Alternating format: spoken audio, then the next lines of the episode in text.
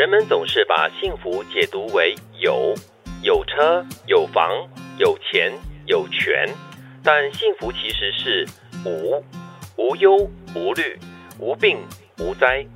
有多半是做给人看的，无才是你自己的。嗯，这里的有，刚才你形容了车啊、房啊、钱啊、权啊，嗯，呃，都是比较有形的，除了权之外，但是它也会让人有有这个存在感了，嗯当然也会容易让人自我腐败膨胀。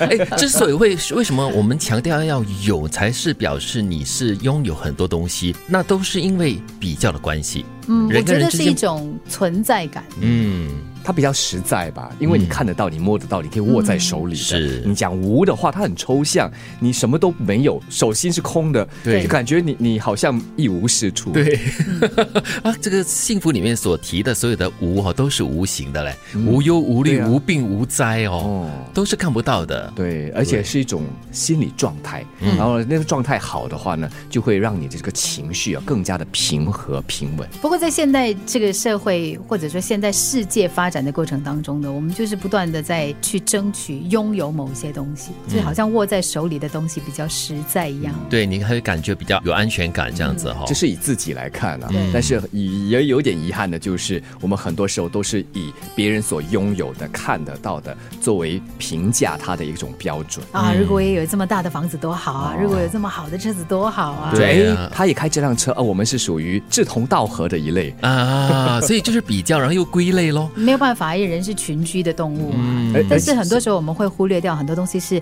所谓的经济社会附加的一种价值，就好像你的名下有没有资产，嗯你有没有拥有这个东西就代表你这个人有多高的价值，多大的价值哈、或成就。嗯，因为你去量化它、实体化了之后，是比较容易看得到的。不过我们活在这样的一个现实当中嘛，它是很很必然的一个状况。对不过呢，我觉得这段话提醒我们的是要在当中呢找到一个平衡。如果你因为想要拥有而恐慌，想要拥有而迷失，嗯想要拥有而你的人格变质，哦，那你就要担心。对，或者是你每天都是患得患失的。哇，我现在拥有这个东西，但是我又很怕会失去了。然后那种感觉就是你会很多忧愁、很多忧虑、很多恐惧在里面。当然，我觉得我们也不需要去否定这个有，有车有房有钱有权也不是错。很 OK 啊。对，只是说你怎么善用它，然后不要让它变成你的一个负担。但是人性是很贪的，当你拥有了过后，你会想要更多。然后当你没有办法得到更多的时候呢，所有的忧愁啦、烦恼呢就跟着来了所以。这个时候要提醒自己了，无也很重要，它需要来平衡一下你的有。嗯，所以这句话其实最后的两句话哈、是一个很重要的提醒，也告诉大家，就是说有的时候呢，你通常都是给别人看得到的东西，但是呢，无呢才是你自己本身感觉到的东西，那才是最深切跟最重要的。基本上就是提醒我们不要为了别人而活。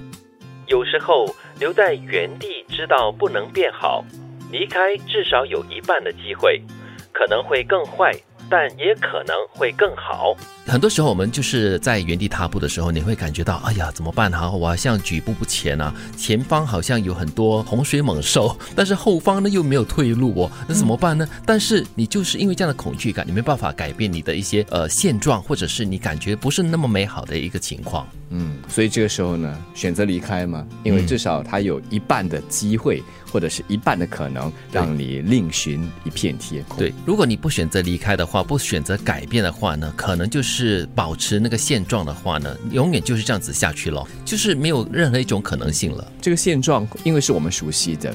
感觉好像比较自在的，有信心的，因为你经历过嘛。但是呢，它不会让你更好，甚至呢，久了之后，它会让你呃滞留不前。嗯，所以你要选择保持现状吗？很多时候是提醒我们，如果在原来的那个空间里面，按照它原有的那个资源跟呃所有的元素吧，不能够再改变的时候呢，你就要去判断一下，哎，是不是给自己转换一个方向，呃，转换一个思维，嗯然后就是不要按原来的方式，因为我们都知道哈，就是你习惯的那个模式呢，是你觉得最安全的。对，所以其实如果真的改变一下的话，可能会出现一些你意想不到的一些惊喜，或者是甚至是惊吓。但是如果你不改变的话呢，什么可能都没有了。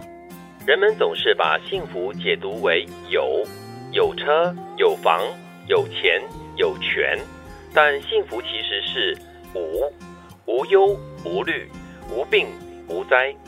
有多半是做给人看的，无才是你自己的。有时候留在原地，知道不能变好，离开至少有一半的机会，可能会更坏，但也可能会更好。